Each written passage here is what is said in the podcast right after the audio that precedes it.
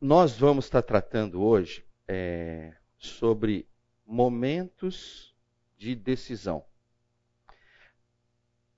E como a gente está aqui na classe de 12 a 17, é lógico que a gente fica pensando, né? Quais são os possíveis momentos de decisão dos nossos filhos quando eles estão nessa faixa etária? E não está gravando? Mas o som está saindo. Tá ok.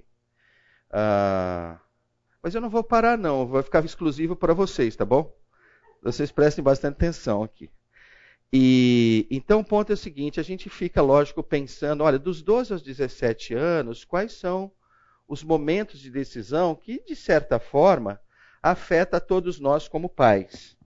Uh, evidentemente, muitos momentos de decisão serão específicos do seu filho, da sua filha, uh, e eventualmente muitos outros não terão essas, é, é, passarão por essas experiências. Então, o que, é que poderia ser comum? Aí na cabeça vem assim, bom, uh, dos 12 ao 17, geralmente é um período dentro da nossa sociedade aonde os nossos filhos precisam começar a pensar e optar por uma formação, por uma carreira profissional. Né? Aquilo que na nossa geração a gente falava que era a faculdade. Né? Ah, então, olha, dos 12 aos 17, momento de decisão é que faculdade vai cursar. Eu diria que para nós já foi fácil isso, porque realmente era que faculdade fazer. Hoje é um pouco mais complicado, porque a pergunta é: precisa fazer uma faculdade? É? Ah, porque tem várias opções hoje uh, além do aspecto da faculdade. Mas não deixa de ser um momento de decisão. Né? É apoiar o seu filho, suportar o seu filho para que ele encontre um caminho. Uh, talvez alguns pais, eu, eu posso dizer que eu sou uma, uma, um pai desnaturado nesse sentido, que é assim, quando as nossas meninas, a gente tem três meninas que já passaram por essa fase, a minha preocupação ela era muito simples, que era o seguinte, olha, minha filha, faz alguma coisa que dê dinheiro e, e daqui a pouco você não venha pedir dinheiro para mim, né? É, então eu, eu acho assim uma, uma, coisa muito coisa de batataense, sabe? Uma pessoa muito simples, muito é, mas eu confesso que era essa a minha preocupação, né? E, e, é engraçado, né? Porque as nossas preocupações estão muito relacionadas à experiência que a gente teve de vida. Né? Eu posso comentar rapidamente sobre a minha. Quando eu passei por esse período dos 12 aos 17, ah, venho de uma família que perdemos o pai, perdemos nosso pai aos sete anos. Eu perdi meu pai aos sete anos de idade. Ficou minha mãe para cuidar de nós três. Eu sou o mais velho, tenho mais duas irmãs. E, e, foi muito interessante, porque a gente, de certa forma, era de uma classe média, né? mas o único sustento vinha do meu pai.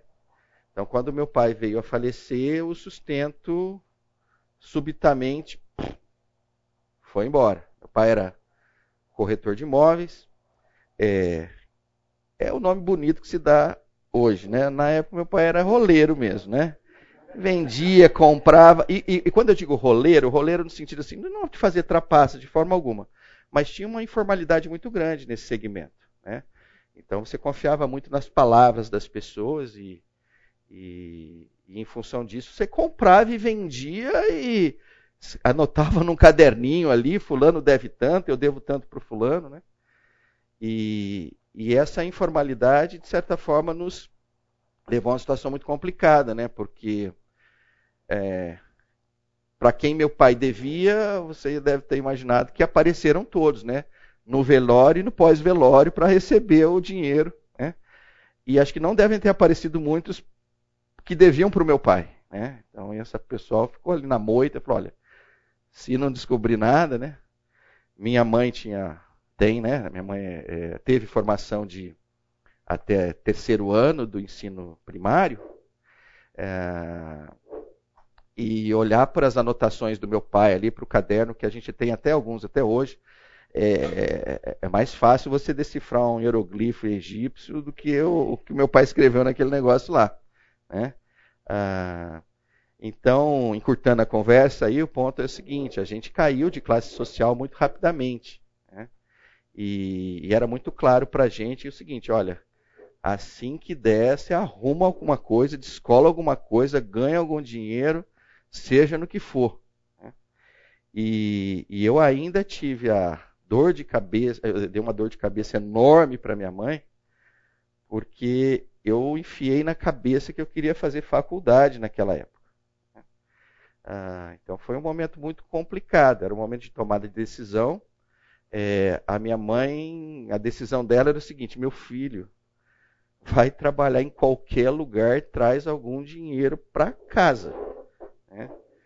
E, e, eu me lembro assim das tensões que, que, que eu tinha num primeiro momento com ela, mas principalmente com o entorno, né? Família vinha o avô, a avó, o tio, a tia e tal, falaram: você não nasceu para fazer faculdade, sua realidade é diferente.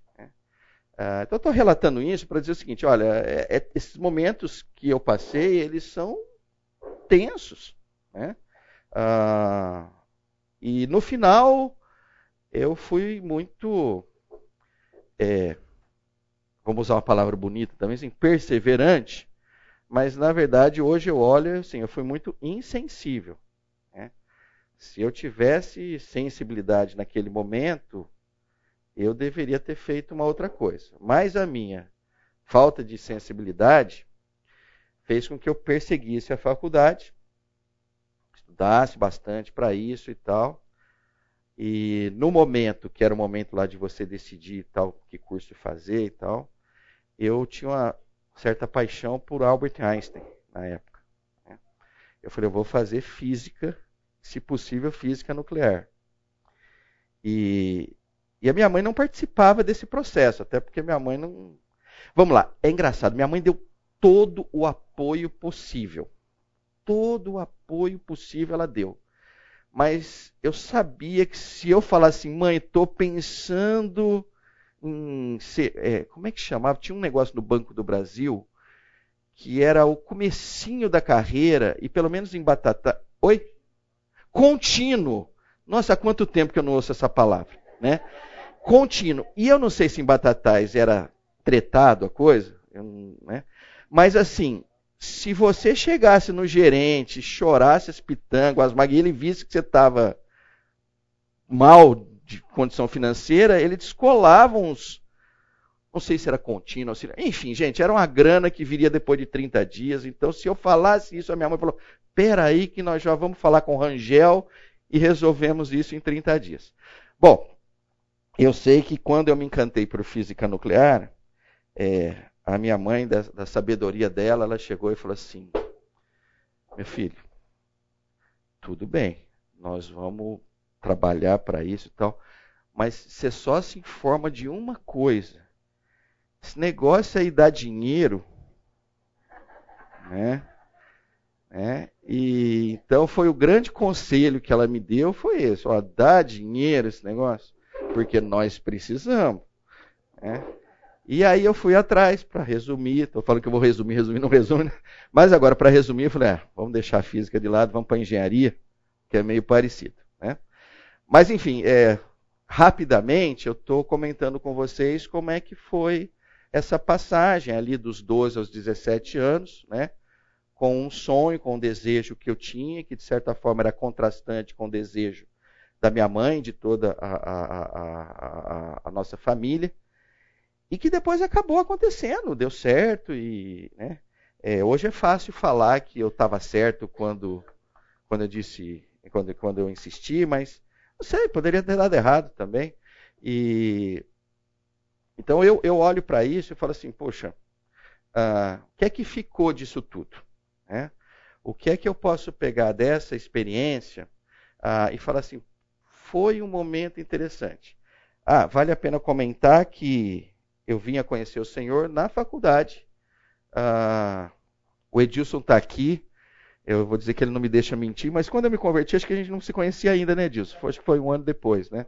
Eu e Edilson somos colegas de República, então muito cuidado com o que vocês vão falar de mim para ele e dele para mim, tá bom? Somos confidentes aí. E vou, e vou dizer o seguinte: a Cláudia, esposa do Edilson, e a Gláucia também são muito amigas, somos de Itajubá. Nós temos feito uma certa mafiazinha aqui, então muito cuidado quando falarem conosco. Tá? Ah, mas enfim, e aí é, desses 12 aos 17 anos, a gente não tinha nem muita instrução e também não tínhamos o suporte do Senhor. Né? Então não tínhamos o, o, seja um relacionamento pessoal com o Senhor, seja é, o próprio conhecimento das Escrituras, é algo que não estava presente ali. É, eu tendo a olhar para esse período da minha vida e às vezes eu gosto de dar alguns nomes para alguns períodos da minha vida, né? E eu noto que ali, basicamente, o que a gente tinha era a providência do Senhor. Né? Era o Senhor cuidando da gente, mesmo a gente não tendo uh, um relacionamento de dependência dele. Uh, talvez eu possa dizer que tenha três palavras aí: a providência, o próprio sustento do Senhor. Uh, a gente tinha uma realidade assim realmente muito complicada. e e a, a, própria parte da capacitação, né? Eu falei, até hoje eu tento entender o que aconteceu, o que eu passei na faculdade. Não, não é muito claro para mim o que aconteceu, né? É, eu sei que estudava bastante, uh, mas eu olhava para a classe do lado eu falava assim, cara, sei não. Né? E aí quando você vai fazer a faculdade, começa a entrar os japoneses, né? Aí eu falei, é, acabou tudo, agora não tem chance, né? Tem, não tem chance, né? Agora valeu a tentativa, mas. É. Vamos ver se o seu Rangel me tá lá ainda. Seu Rangel, pensando bem, nós vamos ficar no Banco do Brasil. Ah, mas enfim, então, é, em cima desse, desse testemunho que eu queria hoje trabalhar com vocês para dizer o seguinte: olha, é, o privilégio de os nossos filhos terem pais que foram resgatados pelo Senhor, que vivem com o Senhor, né? e em função disso tem um conhecimento é, do Senhor, é um assim, é, talvez seja o grande ativo que os nossos filhos têm. Né? Somos nós. Né? Ah, e de certa forma nós podemos fazer ah, muito pelos nossos filhos, basicamente porque o Senhor trabalha em nós, trabalha nas nossas vidas. Uh, e a gente precisa usar isso. Né? A gente precisa usar isso. Bom, é, vamos lá. Aí, o que eu queria era é, começar com o seguinte uh, ponto. Os momentos de decisão, eu, eu não tenho esse slide, tá? Então vocês vão falar assim, por que, que ele não muda o slide? Porque eu não tenho esse slide eu pensei nisso logo cedo. Falei, nossa, eu tenho que começar por aqui. Falei, mas não tem slide, não deu tempo. Mas vocês vão ver que é tranquilo, não precisa do slide. Eu fiquei pensando muito nesse aspecto de momentos de decisão. Né? E momentos de decisão, a gente precisa olhar, olhá-lo, olhá-los por três perspectivas. E isso é muito importante a gente entender. Né? precisamos entender que é o seguinte: o momento de decisão tem a perspectiva do filho. É? Então, o filho precisa estar convicto de que aquilo é um momento de decisão. A segunda perspectiva é do ponto de vista dos pais. Os pais precisam ter, ter a convicção de que aquilo é um momento de decisão.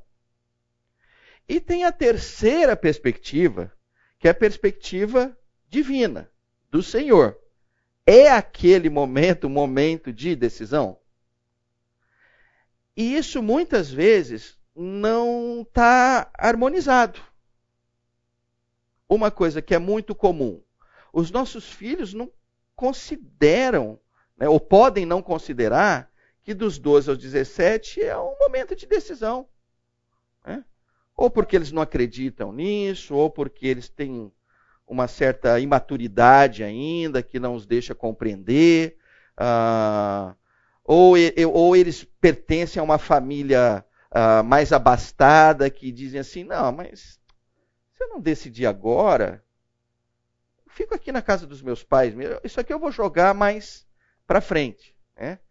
E tem, e, e, e, se a gente não harmonizar isso, fica meio complicado. Ah, porque a gente dificilmente vai conseguir uma unidade para trabalhar isso muito bem. Então, a primeira dica que fica para vocês é, é, essa: olha, a gente precisa harmonizar o que são momentos de decisão. Né? Ah, e nós precisamos, muito provavelmente, nos render é, definitivamente numa escala, primeiro ao Senhor, depois aos nossos filhos e depois a nós. Entendem? Né? Então vamos lá. O, do ponto de vista divino, eu vou continuar nesse lance de profissão, porque eu, eu acredito que seja um exemplo legal que acho que deve a, a, abarcar boa parte de nós aqui. Então, se a gente olhar, olha, dos 12 aos 17 anos, o meu filho tem que trabalhar a sua carreira. Quão divino é esse momento de decisão? Do ponto de vista do Senhor. Não precisam responder. Eu acredito que vocês devem estar dizendo assim: nossa, parece que baixa a prioridade. Parece que. E, e, e, vamos lá, se alguns falam assim, Pedro, não baixa nada não. Então vamos fazer o seguinte: vamos já dar um shift, vamos lá para a eternidade e vamos imaginar uma conversa do seu filho com o Senhor. Será que o Senhor vai perguntar para o seu filho assim? É, ou, ou, ou, não perguntar, mas ter um diálogo do seguinte tipo: Poxa vida, é, o momento mais importante da sua vida foi quando você escolheu ser agrônomo. O momento mais importante da vida foi quando você passou na faculdade X. Ou, olha, eu não sei, parece um assunto muito terreno. Parece ser um assunto muito circunstancial. Parece mais provável que o Senhor vai trabalhar o seguinte: momento da tua conversão, o momento em que você escolheu um marido ou uma esposa para viver, os momentos que você lá na frente cuidou dos seus pais, cuidou dos seus avós, né? parecem perguntas mais, ou parecem diálogos mais pertinentes ao Senhor. Né? Não me parece muito plausível que o Senhor fale assim, ó, tá vendo? Ó, ganhou bastante dinheiro. Ó, tá vendo? Nossa, eu fiquei muito feliz, sua casa é linda. Nossa, olha, você até tem um bidê diferente. Fantástico. Eu tô, não, não, não me parece tipo de, de conversa. É, então, é, é, é, um pouco isso que eu acho que é muito importante né, a, gente, a gente começar. Né, é entender que os momentos de decisão dos nossos filhos, né, os mais relevantes são aqueles momentos que o Senhor entende que são relevantes. Então, vale a pena olhar e falar assim: poxa vida, eu tenho um que eu sei e que eu acredito que todos vocês também saibam que, que, que deve ser o mais relevante de todos. É, é o meu filho optou por entregar a sua vida ao Senhor. É. Talvez esse momento de decisão seja assim, olha, é a base, é o fundamento de absolutamente tudo. A palavra não fala isso, olha, que adianta o homem ganhar o mundo, ganhar a vida, né? Olha, quem perde a sua vida por causa de mim, na verdade ganha. Né? Então o próprio Senhor dá uma tremenda desvalorização por algumas coisas que eventualmente nós damos uma tremenda valorização. Então, esse é o aspecto que eu digo assim, olha, momentos de decisão a gente talvez tenha realmente que dar um shift. Né? Uma outra coisa que pode ser interessante, que talvez passe pela cabeça de alguns, é assim, mas meu filho já se entregou a sua vida ao Senhor. Talvez tenha então a próxima pergunta, que é o seguinte: né? o meu filho tem sistematicamente optado por andar com o Senhor, servir aos outros. Talvez o momento de decisão seja o seguinte: olha, seu filho, apesar de conhecer o Senhor, ainda tem um, um egoísmo monstruoso dentro dele né? e que ele continua correndo atrás de algumas coisas que é, o mundo corre. Né? Então, vamos lá, o, o, talvez o pentecostal vai falar que é a segunda, como é que fala? Conversão, não sei o quê. Não, não falo nisso não. Mas eu digo assim, olha, às vezes o seu filho tem um conhecimento que o Senhor se é, entregou para ele, mas a vida dele não é condizente. Então talvez tenha que olhar, revisitar aquilo, né? voltar para o primeiro amor. Né? Talvez seja esse o grande momento de decisão dele. Então, é, talvez eu esteja dando um banho de água fria, é, porque é, a gente olha para os nossos filhos e realmente a gente quer eles bem-sucedidos. É, é, profissionalmente, uh, financeiramente, é, a gente quer, a gente quer que eles morem numa casa melhor do que a gente morou, a gente quer que ele tenha uma remuneração melhor do que a gente tem, é, enfim, né? Mas talvez não seja, talvez não, eu, eu digo assim, isso é aquilo da nossa perspectiva. A gente precisa olhar com mais frequência da perspectiva do Senhor. Agora, vocês viram que eu passei cinco minutos e não falei da perspectiva dos nossos filhos. Né? Então vamos lá. Na perspectiva dos nossos filhos, não será incomum o seguinte: olha, a, o meu sonho é ser um jogador de futebol. E provavelmente, se você é principalmente um pai ativo, com 12, 17 anos, você já jogou muita bola com ele. E você vê que ele é um grosso.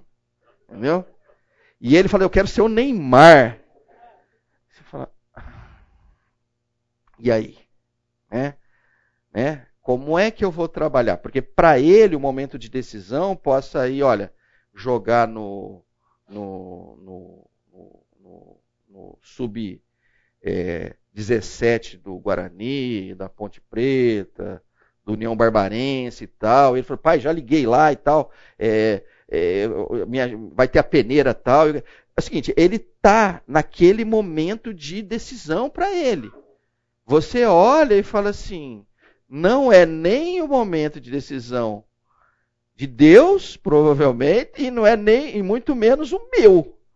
Né? Eu queria medicina, eu queria engenharia, eu queria qualquer coisa ali, menos jogador de futebol. Como é que eu faço? Entro com ele nessa não entro com ele, né? fico ali. Como, como é que isso tem que ser trabalhado? Né? O que eu, nós não temos dúvida é que isso precisa ser trabalhado. Né? Porque é o seguinte: são os nossos filhos com os nossos sonhos, com os sonhos deles, né? e nós não fomos chamados para sermos destruidores dos sonhos dos nossos filhos. E aí que entra a parte principal que a gente vai trabalhar assim, olha, nessa condição, que é que eu faço? É? Alguns vão dizer, e eu acho que estão cobertos de razão, dobra o joelho e ora. É? Eu diria o seguinte, olha, o começo é exato, começo, meio, fim é esse. Né? Aliás, a gente dobra o joelho para os nossos filhos, mesmo eles com 24, 28, 32, cara, eu, não, não para, né? Isso aí não tem fim. É, mas a pergunta é: no campo da, vamos chamar assim, da racionalidade, da argumentação, né? daquele papo ali que possa levá-lo a, a, a, ter uma, uma visão melhor daquilo que ele está se propondo, como é que isso se dá? É por onde que eu começo? É. E aí a gente tem uma, uma, eu vou trazer para vocês uma é uma metodologia. Né? É uma metodologia ah, criada por uma turma boa de Harvard, que pensa nisso, que reflete sobre isso. Né? E eu falei assim, bom, vamos, vamos para essa aqui, vamos pegar uma, alguma coisa decente, alguma coisa bem estruturada. E a gente tem aplicado isso, né? seja no, no, cuidado da, das nossas meninas, né? até hoje, né? seja com quem quer que a gente vai conversar, é... logo me vem assim, nossa, isso aqui precisa dar uma organizada no pensamento, e nós vamos nesse sentido aqui. Bom, então agora, é... antes de eu entrar na metodologia, é... eu queria dizer para vocês o seguinte. A metodologia, ela não vai resolver o problema. A metodologia é tão somente uma forma organizada de você pensar.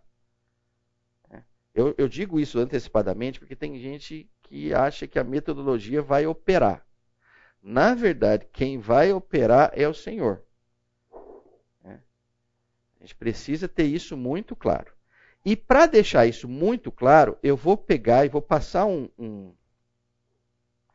Ai, caramba, peraí.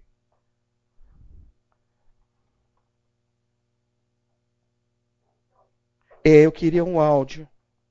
Edilson, tenta para mim.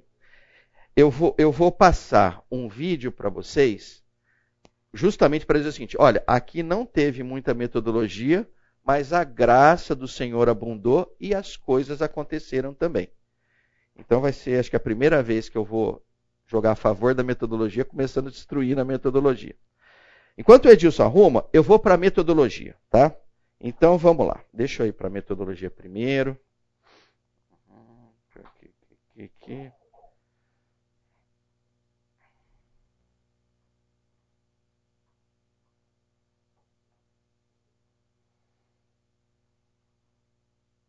Aqui. Vamos para esse slide.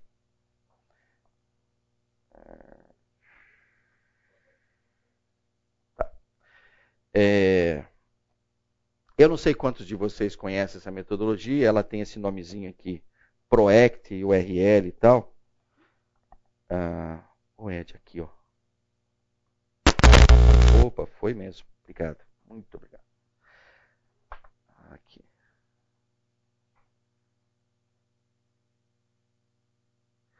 Vamos lá. Deixa, deixa eu começar e depois eu vou para o vídeo, então. Então, essa metodologia ela trabalha da seguinte forma. Né? Olha, inicialmente você precisa fazer uma boa definição do problema. Né? Ou seja, todo momento de decisão tende a ser um momento de dúvida. Vou para cá ou vou para lá? Faço isso ou faço aquilo? Né? Então, é isso que eu estou procurando chamar de problema. Olha, eu tenho uma dúvida, né? eu preciso trilhar um caminho, uh, mas eu não sei qual é o caminho. Então, a isso a gente chama de um problema que merece uma boa decisão. Tá claro até aí ou está muito complicado? É, Vou, dar um, vou pegar um exemplozinho sobre isso. Vamos continuar no aspecto de carreira. Tá bom? É, e talvez o problema que, do ponto de vista dos nossos pais, a gente vai dizer assim: qual é o problema? Meu filho ainda não definiu o que quer fazer, a faculdade que ele quer fazer. Este é o problema. Tá vendo? Está bem definido. Meu filho não sabe que faculdade fazer. Agora, se eu partir desse problema, eu vou chegar a algumas respostas para este problema. Então, eu tenho que tomar muito cuidado, porque às vezes a primeira formulação do meu problema não é o problema. Então, vamos lá. Vou continuar com isso aqui. Meu filho, qual é o problema? Meu filho ainda não definiu que faculdade ele vai fazer. Aí eu poderia perguntar, antes de ir para frente, o seguinte: por que é que você acha que isso é um problema? E talvez a resposta seja assim: todos os meninos da idade dele já sabem o que quer fazer. Ah, tá bom. Essa é a razão do teu problema? É. Aí você começa a olhar, parece que esse problema é mais um problema do pai do que um problema do filho. Né? Está mais no seguinte: meu filho pode me envergonhar porque todos estão sabendo o que fazer, mas meu filho não sabe. Aí você começa a olhar, mas caramba, mas parece que o problema sou eu. E aí o problema pode ser assim: porque é que você acredita que o seu filho tenha que fazer uma faculdade? Aí a resposta pode ser o quê? Porque eu fiz a faculdade e deu certo para mim. Aí a resposta pode ser assim, mas lembra daquele teu amigo que não fez a faculdade e ganha dez vezes mais que você? É. O que eu quero dizer é o seguinte: o caso do problema ele merece uma discussão entre pais e o filho para definirem o problema. Né? E vocês verem que intencionalmente eu estou falando em faculdade. Né?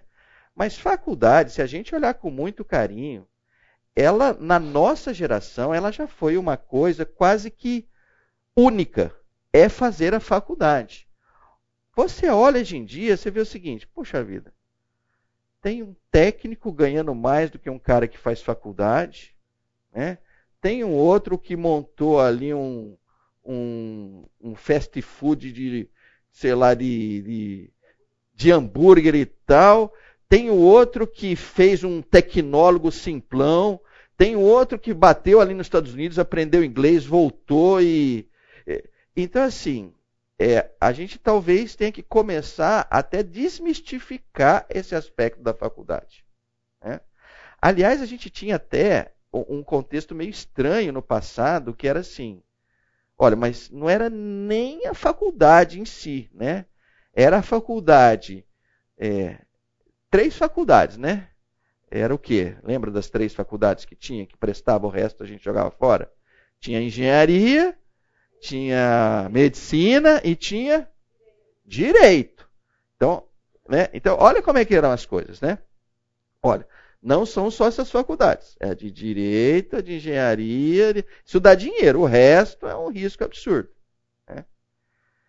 E dependendo da família, ia para um outro nível. Qual era o nível? Qualquer faculdade de direito? Não, olha, a faculdade X, Y, Z. A qualquer de engenharia? Não, essa é SS. É, então eu, eu ouso dizer que a, as nossas gerações elas eram extremamente assertivas, né? mas erradas. Né? Por quê? Porque basicamente ali já tinha algumas caixinhas que você entregava para o seu filho e dizia assim: filho, qual dessas quatro caixinhas você vai escolher? Né? Naquela época já tinha mais caixinhas. Né? Mas vamos lá, esquece aquela época, vamos voltar para cá. Agora tem quantas caixinhas? Agora tem 100 caixinhas. Um milhão de caixinhas. Né? Então, a gente é uma das outras coisas que a gente tem que tomar muito cuidado, mas muito mesmo, que é o seguinte: olha, eu preciso definir o problema. E talvez o problema seja: olha, o meu filho precisa se tornar financeiramente independente. Isso é algo relevante. Então, para alguns pais, falam, é isso mesmo. Né? Então, você vê que você vai mexendo até encontrar, de fato, o que seria o problema em si. Definido isso num consenso, aí volta aquilo que eu comentei. Tem harmonia desse problema do meu filho comigo e com o Senhor? Tem. Pedro, mas como é que tem com o Senhor ele ser financeiramente é, é independente? É? Olha, talvez você possa buscar ali em Provérbios. Né? Não seja pesado para o outro. Né? Você possa buscar isso no Novo Testamento, quando Paulo fala assim: olha, aquele que não trabalha, não coma. Então você começa a encontrar em alguma coisa que inicialmente pode ser não espiritual, mas se você trabalha direitinho, você fala: caramba, harmonizei a coisa. Esse momento de decisão, ele pertence ao Senhor, ele pertence aos nossos filhos, ele pertence a nós. Então, essa é a primeira, a minha visão assim, de primeiro estágio de que vale a pena você trabalhar este problema. Se esse problema não chegar nesse grau de harmonia, a gente corre um risco absurdo de, como diz o, o Peter Drucker, né, ele falou assim, não tem nada pior do mundo de que, de, do que você resolver certo o problema errado. E às vezes acontece com a gente. Né? Às vezes a gente resolve o certo, o único detalhe é que são os problemas errados. A gente precisa ter a condição de resolver os problemas certos da forma certa. Bom, vamos para o intervalo agora uh, e a gente volta e eu vou colocar o videozinho para vocês que, que pode nos nortear para a gente continuar. Foi interessante aqui. Estão me ouvindo, né? Foi interessante aqui que durante o intervalo eu tive a oportunidade de conversar com o Jorge. Uh, depois o, o Lucas veio falar algumas coisinhas aqui também. E está e tá no momento para comentar isso. Né? Uh, a gente vai, pro, o problema ficou claro, gente? Está tá, tá tranquilo aí? Tudo bem? Né? Definam um problema e entendam a harmonia. Né? Esse momento de decisão, onde esse problema tem que ser tratado, o senhor entende que é o momento? Vocês entendem que é esse momento? Seus filhos entendem que é o momento? Né? E façam por quê, e tenham conversas, né? É, é, é, é e não olhe, e olha assim, é, quantas vezes eu sentei com meu filho, com a minha filha, para falar sobre o problema. É, há uma coisa intrínseca em nós pais é, que a gente sabe tudo, acha que sabe tudo. E naquilo que concerne aos nossos filhos, a gente sabe tudo sobre os nossos filhos. Né? Eu não sei exatamente quem é que disse isso para nós, mas acho que eu acho que é o tempo, né? A gente vai convivendo, então a gente fala, não, mas se eu troquei a fralda, se eu dei o banho, né? a mãe assim, mas se eu gestei esse pirralhozinho aqui, eu sei tudo sobre ele, né? não, não há nada escondido nele. Né? Isso é um erro muito grande. Né? Os nossos filhos vão crescendo e, e, na medida que eu não estabeleço uma relação de comunicação intensa com eles, né, é muito comum eu conhecê-lo cada vez menos. Porque ele não sofre uma influência apenas de nós. Ele sofre uma influência de todos aqueles que ele se relaciona. Vão desde pessoas carinhosas, como os avós, né? Até aquele garoto na escola que diz que vai pegar ele na rua. Então a gente precisa entender o seguinte: se a comunicação não é bem estabelecida, eu fico sem saber. Né? É, e, e, às vezes eu, eu, eu, acho assim muito interessante, né? É, porque tem um pessoal, e vou dizer assim, tem um pessoal bom nisso aí, que eu respeito muito, mas que trabalha num contexto de que, olha, estava indo tudo tão bem, eu estava super legal com os meus filhos. Quando vê, do dia para a noite ele virou adolescente e virou inferno lá em casa. É.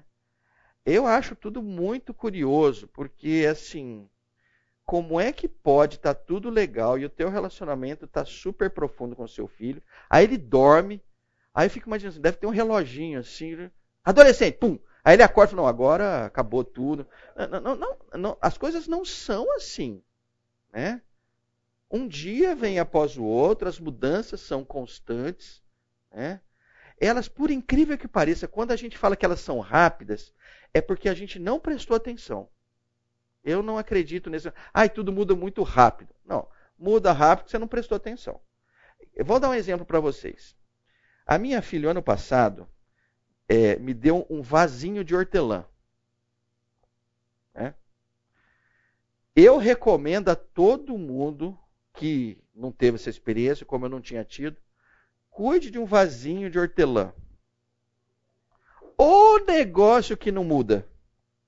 Porque a hora que você começa a cuidar dele, você vai lá de manhã, né? Ah, e assim, ela não me deu vasinho de hortelã, ela me deu a, a não, muda não, a sementinha e com mais o adubozinho, eu tive que montar o negócio ali, sabe? É um, é um tipo um legozinho assim, né?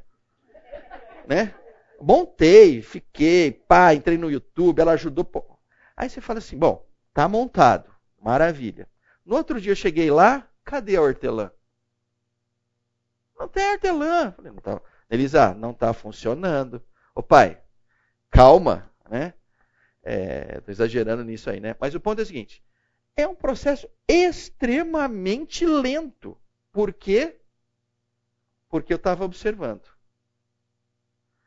A hora que eu parei de observar, né, e aí foi extrema falta de cuidado mesmo, um dia eu fui lá, estava nascendo. Eu falei, nossa, mas foi rápido. Falando, não, foi o mesmo tempo que você ficava olhando, é o mesmo tempo que ficou quando você não estava olhando. Então você teve uma sensação que um era lento e o outro era rápido, porque um você estava cuidando. Né? Então entendam isso. Né? Ah, meu filho mudou rápido. Você não observou. Você não estava igual eu comi, comigo na hortelãzinha ali. Né? Se você tivesse, você vê que. Não, está lá? Tá bom. É, não tem problema. Vamos, vamos continuar aqui. Então, gente, é, é, tirem esse estigma da mudança absurda, rápida. Que, né? Olha, você simplesmente não observou. Então, nesse sentido, voltando para cá, é, vamos falar o seguinte: uma vez que o problema está definido, né, aí você tem que entender o seguinte: qual é a solução para esse problema, que é o que a gente chama de objetivo. Né? Então eu tenho problema, estão vendo ali, ó, tenho o problema e, e no sentido horário, né, o próximo que quer o objetivo. Bom, então se esse é o problema, qual é a solução? Ah, bom, e aí vem o seguinte. Vamos voltar no contexto de carreiras, tá bom? Bom, se a ideia é passar na faculdade e você entendeu que esse problema, qual, é, qual é o objetivo? Entrar na faculdade. Esse é o objetivo. Entrar na faculdade. Você vê que te levou para um outro um caminho assim. Se o problema que você tivesse definido era ele ter a independência financeira, provavelmente o objetivo não seria necessariamente passar na faculdade. O objetivo seria outro. Tá vendo? Como se fosse caminhos. A hora que você define o problema, você define um, um, uma trajetória. Definiu o problema errado, foi para o caminho errado definir o problema certo, né? aí você vai para um objetivo que é o objetivo correto. Né? Tudo bem até aí? Né? Como é que eu vou fazer isso? Né? Então, eu, eu, vou voltar lá no que, na conversa que eu tive com o Jorge, na conversa que eu tive com, com o Lucas aqui. Né? Ah, o objetivo, ah, é, volta e meia, dependendo da, da, da situação, nós pais não somos suficientes para definir o objetivo. Por quê? Ou não temos conhecimento uh, uh, daquele problema, é, não, não, temos a formação devida. Né? É, vamos lá, de repente a, a, sua filha decide o seguinte: olha, eu quero ser uma, é, como é que fala, uma blogueira. Né? porque eu vi que a blogueira tal fez a carreira, ganha dinheiro e tal, papapá. É, aí você fala assim, eu vejo que a minha filha escreve legal, minha filha tira umas fotos legais e tal. Eu entrei lá no Instagram dela, eu vejo que né, é, tá crescendo. Mas às vezes é o seguinte, falo assim, olha, eu nem sei o que é Instagram, é, nem sei o que é blogueira, é, duvido que esse negócio dê dinheiro para alguém, né? E aí com base no seu conhecimento, você provavelmente vai interromper esse processo. Então, qual é a leitura? A leitura é: nós pais precisamos admitir a nossa ignorância e volta e meia nós vamos precisar de alguém para nos ajudar nisso. Né? Então, faz parte de nós pais entrarmos no mundo dos nossos filhos para podermos ter uma compreensão adequada. Se nós não fizermos isso, é, basicamente a gente vai conseguir fazer algumas coisas que eu não considero elas muito interessantes. Né? Você vai desmotivar o seu filho, você vai interromper uma comunicação com ele, porque ele te identifica como aquele que desmancha prazeres, destrói sonhos. Né? Você vai ser identificado como o ignorante, que não sabe e não quer saber. Né? Você vai ser aquele que torce contra. Enfim, Nada é bom nesse sentido. Então, o contexto aí é assim: no que ele vem com algo que você fala assim, bom, da frase que ele falou, eu não entendi nenhum substantivo, entendi o artigo A e um verbo. Falou, olha, é o seguinte, não tá bom, então você vai ter que procurar. É lógico que você pode perguntar para ele, é, mas volta e meia é o seguinte, ele também não sabe muita coisa. Né? É, e é muito comum nessa etapa, infelizmente é comum até na nossa fase aqui, ah, que eles se encantam com muita facilidade com coisas. Né? Existe um encantamento, é um encantamento com aquele influência, é o um encantamento com aquele é, jogador de futebol, é o um encantamento com, é, enfim, com, com, uma série de coisas. Né? É, e, e, e, geralmente é, é, é, natural dos nossos filhos é, se deixarem levar por esse encantamento. Né? E aí, não, eu quero ser um jogador como o Neymar. Eu quero ser como. Você vê, eu tenho até carência de falar dos blogueiros aqui, eu também não manjo muito agora. Fulano de tal. Né? Ah, e a gente precisa olhar, e, e, eu acho assim, que essa é uma tremenda de uma experiência de você abraçar o seu filho e abraçar a sua filha. Né? É ter a honestidade de falar para ele assim: não entendi nada que você falou, mas nós estamos juntos. O que, que é esse blogueiro? É de comer? Não, pai. Como é que é? Entra aí. O que, que é o Instagram? Vamos entrar. Como é que é? Como é que... Né? Então, é, é, a, é a oportunidade de você criar um tremendo relacionamento com ele. Né? Pode ser que aquilo de fato seja só encantamento e que não leve a nada. Se não levou a nada, já levou a um lugar muito interessante. Meu pai e minha mãe entram nas minhas roubadas. Entendeu? Isso é fantástico, isso é extremamente importante. Né? Olha, os meus pais não ficam me julgando, os meus pais não ficam me condenando. Os meus pais não ficam forçando um padrão de comportamento que não é o meu. Né? Os meus pais me entendem. Então, o relacionamento de amor, ele vem muito desse contexto de nós não oprimirmos os nossos filhos. Mas num contexto de a gente olhar e assim, eu quero que essa plantinha de hortelã, no caso, meu filho, a minha filha, floresça. O que é que tem que fazer? Ó, você tem que jogar água, Olha, a hora que der o solzinho da manhã, você joga ela lá para bater o sol. Né? Olha, mas hora que der umas 10 e pouco, se for verão e tal, tira do sol que a hortelã não resiste. Né? Ah, legal, aí tira lá e tal. E vem, olha, e está amarelando a, a, a folha. O que, que significa que é isso? Ah, tem que deixar um pouco mais no sol. Enfim, né? é um relacionamento. Né? O que eu posso dizer para vocês é que nesse caso das hortelãs, lá em casa deu certo durante um tempo, no momento deu muito errado.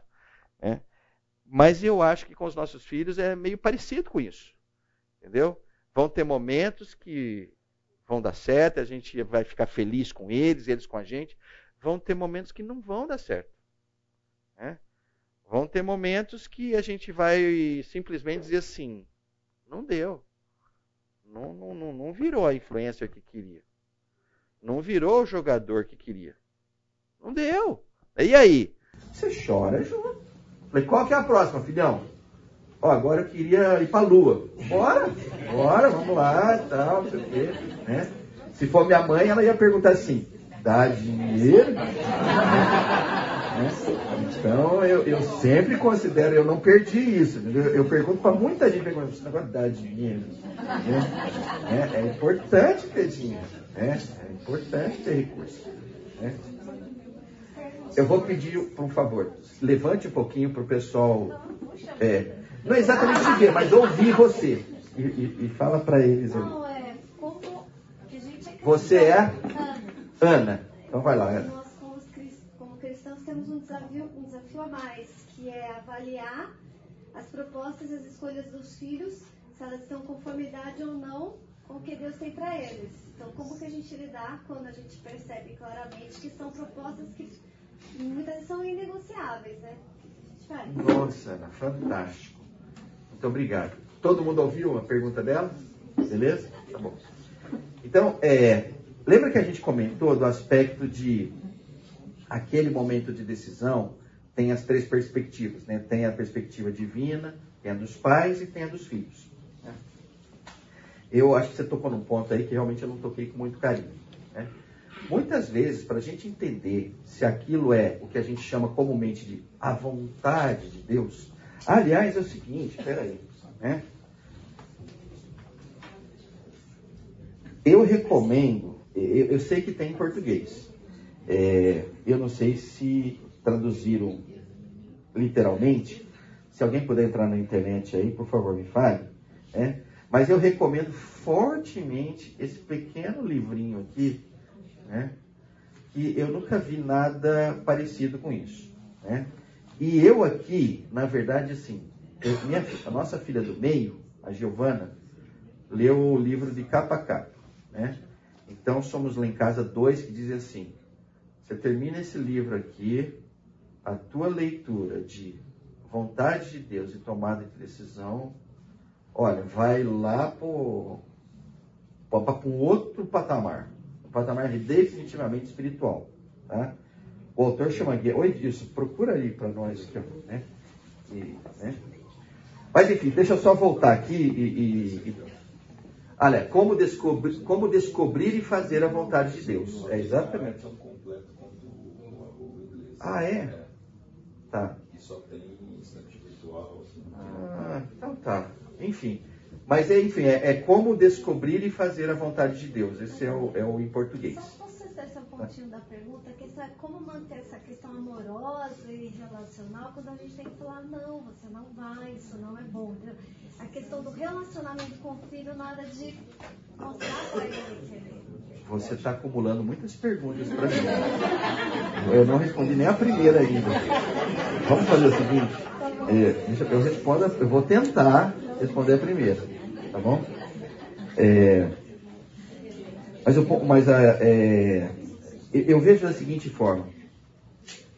Ah,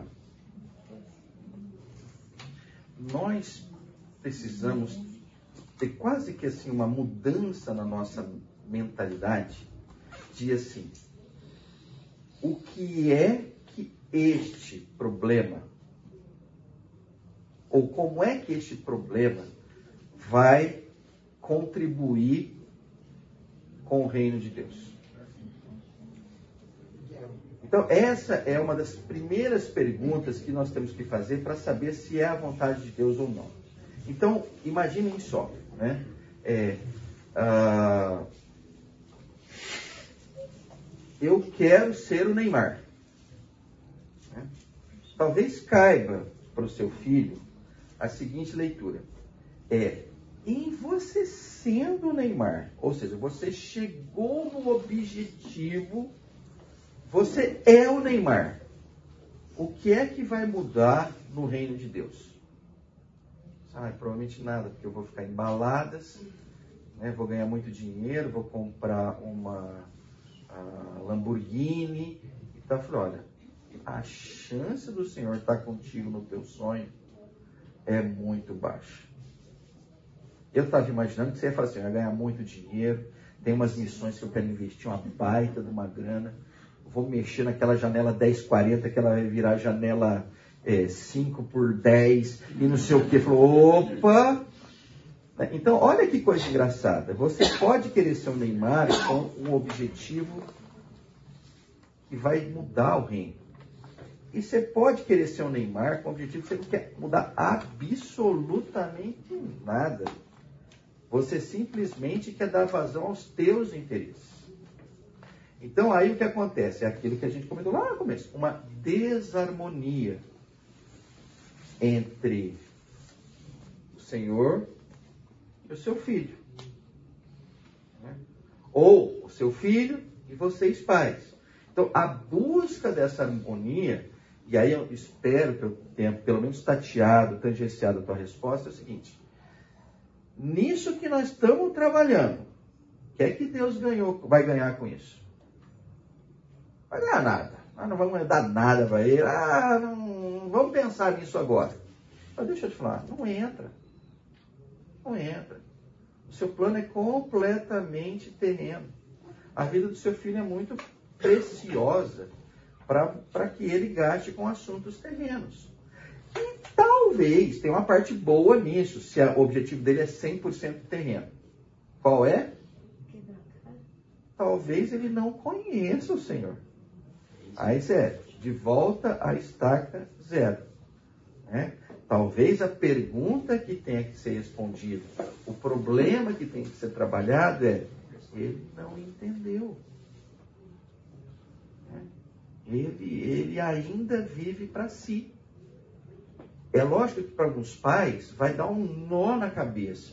Eles falam assim, mas peraí, dois anos atrás eu estava lá em cima. E, eu, e ele foi batizado. E eu vi. E ele confessou. Mas então ele conhece o Senhor? Ou ele não conhece o Senhor? Falou, meu filho, se vira você com seu filho. Né? Pode ser que ele esteja afastado do Senhor. Pode ser que ele não conheça o Senhor. Né?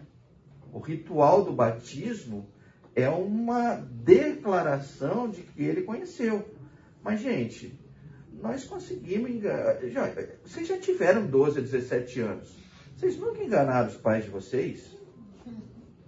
Olha, dos 12 aos 17, a gente já está muito bom nisso. Entendeu? A gente já enrola os nossos pais legais. Entendeu? Ai, tô com uma dor de barriga, acho que não vou nem. Mas o que está doendo? Ai, pai, não sei, né? Aí você, né? É, seu filho não veio? Não, estava com dor de barriga e tal, não sei o quê.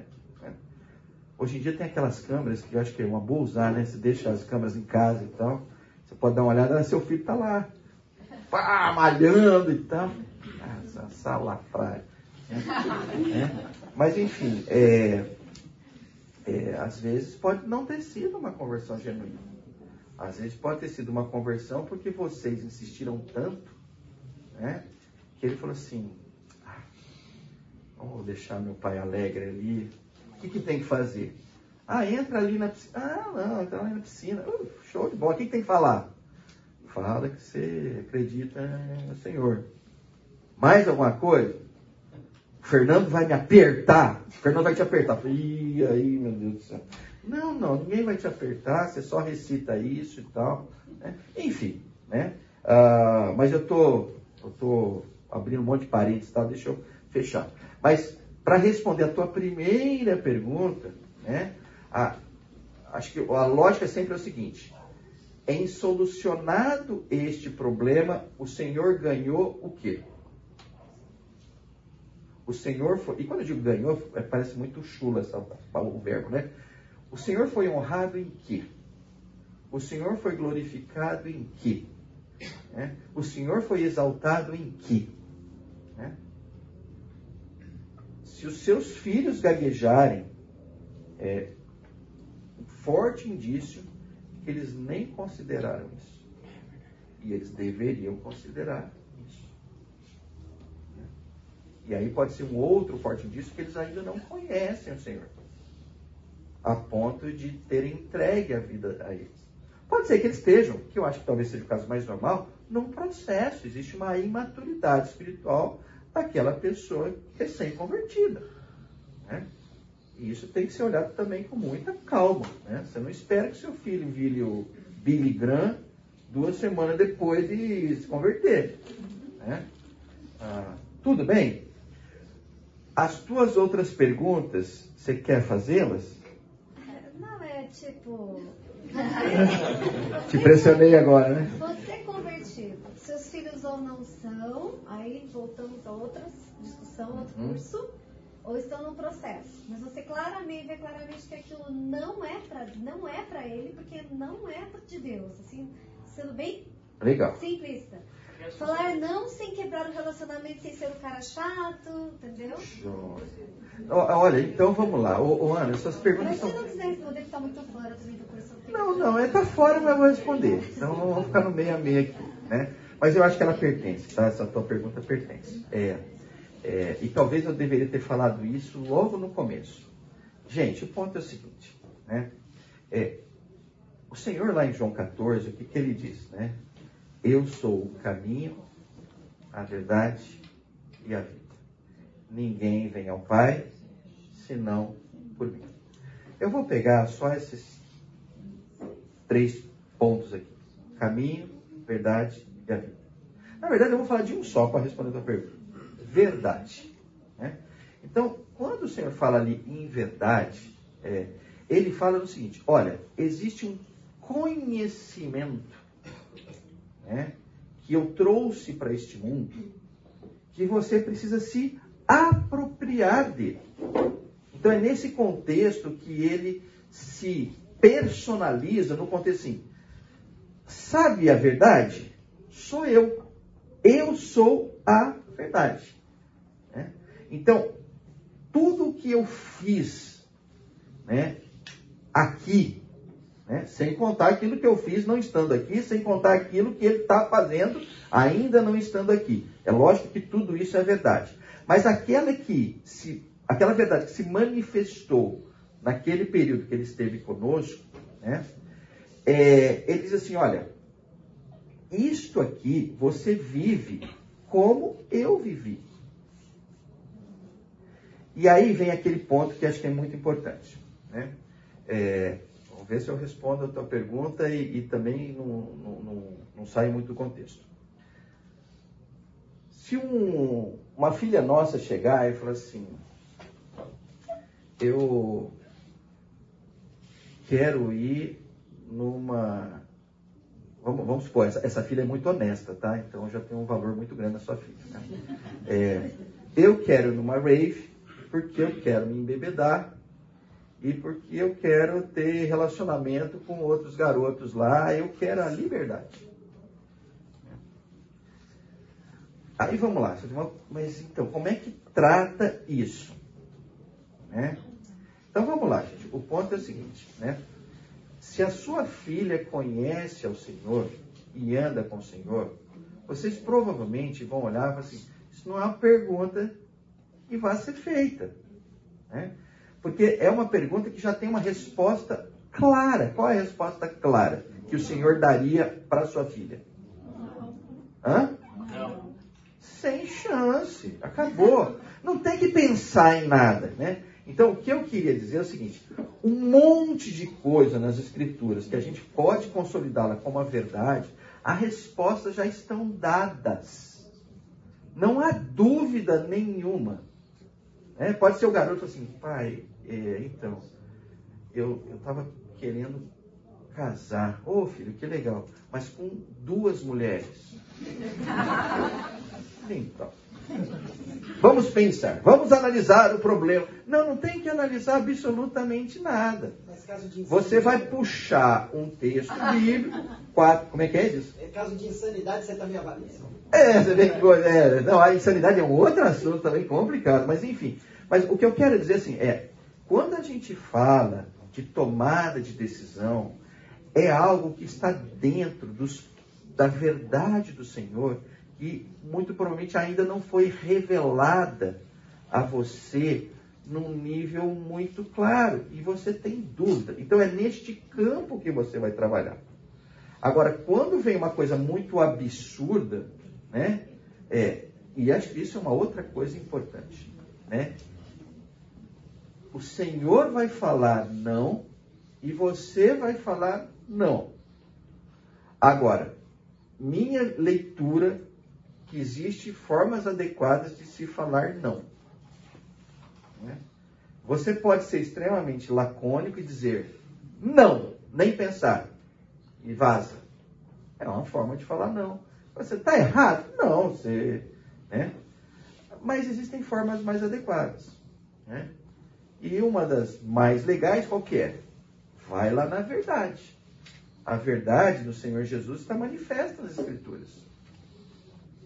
Qual é aquele texto? Né? Eventualmente, qual é o versículo? É lógico que tome muito cuidado, porque se você for pegar um versículo, pode ser que você simplesmente quer mexer naquele contexto ali para apertar a Bíblia e falar o que você quer. Não pode acontecer isso. Né? Então você tem que ser genuíno. Você vai lá e fala assim, filho, acho que está na hora da gente ler esse texto aqui junto. Vamos ler. Leu o texto? Terminou de ler o texto? E agora? Né? Quanto mais aberrações o seu filho ou sua filha quiserem fazer, mais provável eles vão olhar o conflito absurdo que tem com as escrituras. Né? E aí isso em si já vai encerrar o assunto. Olha, não é por aqui. Não é por aqui. Né? Então você não precisa assim, não, mas vamos pensar numa alternativa, vamos pensar na, nisso. Não, você não tem que pensar em grandes coisas. Né? A verdade já é objetiva, já é clara, já é definida. Não sei se ajudou nesse contexto. Né? Eu não vou perguntar se tem outra pergunta, porque você vai ficar constrangido e acho que não é a hora. Né? Mas para a gente poder encerrar aqui, vamos lá. Ficou claro? Problema, objetivo. Né? Vamos para o terceiro ponto. Muitas vezes, né, um problema não tem uma alternativa. Ele tem várias alternativas. Né? Então, se a gente voltar para o contexto assim, olha, vamos considerar que a gente definiu que é, o nosso filho precisa buscar independência financeira e vamos entender que o Senhor está nesse processo porque o Senhor disse que, olha, preciso, ele precisa trabalhar, ele não pode ser pesado para alguém, ele não né, ele, ele, tem que assumir as suas responsabilidades e tal. Bom, então vamos considerar que está lá tudo dentro. Né? Quais são as alternativas? A alternativa pode ser uma faculdade. Uma alternativa pode ser um curso técnico. Uma alternativa pode ser um conjunto de cursos que ele vai fazer de desenvolvimento de software no, no, uma no Udemy, alguma coisa assim, online. Né? O caminho pode ser o seguinte, olha, é, uma ida para os Estados Unidos para ficar X meses, para ter um inglês papapá e com isso, pode ser. O caminho pode ser o seguinte, olha, ele está indo para o lado de missões e tal, então joga o menino na África, deixa ele lá um ano. Né? Então, os caminhos podem ser vários caminhos. Então, é o que a gente chama de alternativas. O que, que você faz? Você lista as alternativas. Pá, pá, pá, Tudo bem até aí? Agora, olha só. Quando eu falo que isso é uma metodologia, eu queria dizer para vocês o seguinte: se vocês chegarem no seu filho e propor metodologia, geralmente pessoas de 12 a 17 anos não gostam de metodologias. Então vai ficar uma coisa muito chata. Então, como é que você faz isso? Você olha para a metodologia, mas você faz com contexto assim, de perguntas que caibam ali dentro para gerar um papo, uma conversa, uma discussão, uma argumentação. Né? Ah. Bom, então tem várias alternativas. Agora, o que, que acontece? Cada alternativa dessa tem consequências. Ah, olha, é o seguinte, o, nós definimos que ele vai ficar seis meses nos Estados Unidos. E quais são as consequências disso? Bom, consequência disso é que eu estava guardando uma grana para minha aposentadoria e eu vou ter que botar essa grana nele ali, vou ficar sem isso e tá. Né? Ah, olha, ele quer uma faculdade. Quais são as consequências disso? Olha, é o seguinte se for uma faculdade pública, tudo bem. Mas se for uma faculdade. Vocês viram que eu vou muito pro lado do dinheiro, né? Desculpem aí. Né? Mas é força do hábito e tal. Ah, mas o ponto é o seguinte, tem consequências nisso, né? Tem consequências relacionadas a, a, realmente a recursos financeiros? Tem. Mas tem consequências também relacionadas a tempo. Né? Olha, se eu for fazer, se ele for fazer uma faculdade, quando é que ele vai se tornar independente financeiramente? Olha, vai ser num tempo mais longo do que se ele for fazer um curso técnico. Caramba, e aí? Ele está namorando firme, ele já encontrou a pessoa que ele vai casar, vamos supor que seja. Olha, então o negócio é o seguinte: tenta não fazer um caminho longo. Né? Porque para você montar a tua casa, deixar o teu pai, deixar a tua mãe, é relevante que eles consigam andar com as próprias pernas. Então, olha, então a faculdade dá muito tempo. Então vai numa alternativa diferente. Né? Então, é, tudo isso que eu quero dizer assim, Cada uma das alternativas tem várias consequências. Né?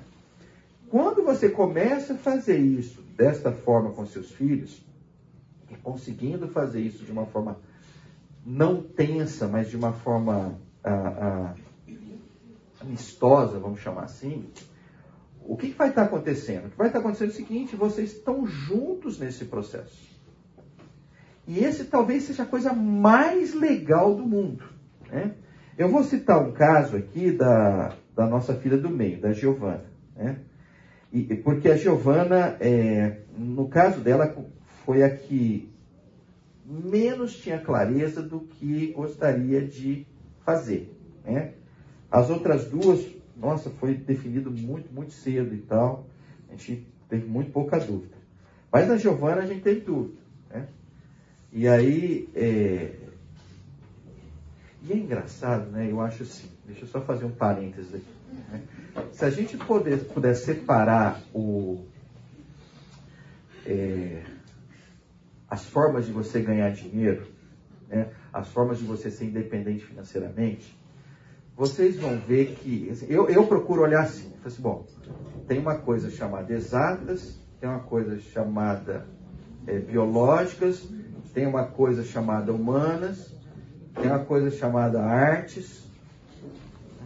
E eu meio, que eu boto nesses quatro aí. Tá? Ah, não, e tem uma quinta, que é hoje em dia, acho que é muito comum. Na verdade, sempre foi, né? Agora está muito chique, né? É, ter o seu próprio negócio. Né? Então você tem cinco, certo? Ah, quando seu filho ou a sua filha fala que vai para exatas ou biológicas, você tem que dar graças a Deus.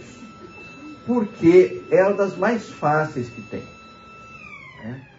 Simplesmente porque são coisas que têm mercado. Né? Quando você vai para as outras, humanas, artes, mesmo montar o seu próprio negócio, né? seu filho começa a viver uma realidade diferente. Então, vou ter que acabar aqui. Então, nós vamos acabar aqui. É, deixa eu só falar umazinha, porque eu, pelo menos eu termino. Né? E tem contexto de trocas. Eu só queria dizer isso. Os slides vão ficar, vocês vão ver. Né? É, cada alternativa que eu fizer, ou que o seu filho fizer, né, ele vai ter que deixar alguma coisa para trás. Né? Então você precisa alertá-lo disso também. Né? Se eu for querer seguir uma carreira de futebolista, muito provavelmente eu vou abdicar de ganhar um conhecimento profundo, adequado para eu entrar num bom vestibular.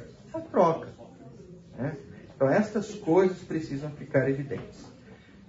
Gente, está aqui uma aula que eu espero que as perguntas da Ana é, fiquem na cabeça de vocês, que essas foram as mais importantes. Tá? É, tem uma mão levantada.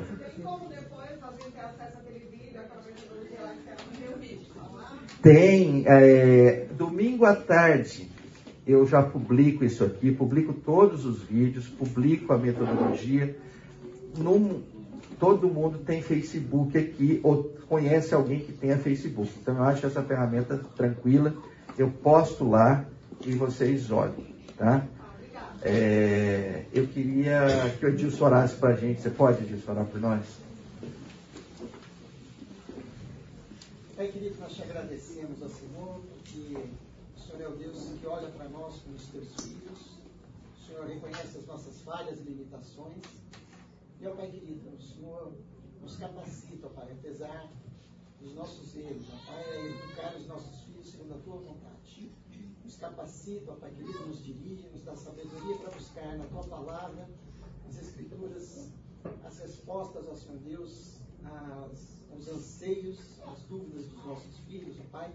Assim como nós passamos, ó Pai querido, por essa fase tão crítica na nossa vida, Senhor, que o Senhor nos sustentou, nos guardou, nos dirigiu e nos ensinou, ó Pai, mesmo com os nossos erros.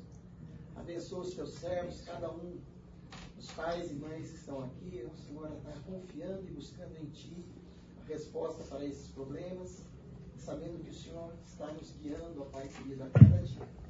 Nós te louvamos pela Tua palavra, que é viva, que nos ensina, que nos orienta, e que nós possamos confiar, Senhor Deus, na Tua palavra como ah, a fonte, ó Pai, principal para responder aos, às questões aos nossos filhos. Nos leve em paz aos nossos lares, ó Senhor, que nos dirige na educação dos nossos filhos, que nós pedimos e oramos em nome de Jesus.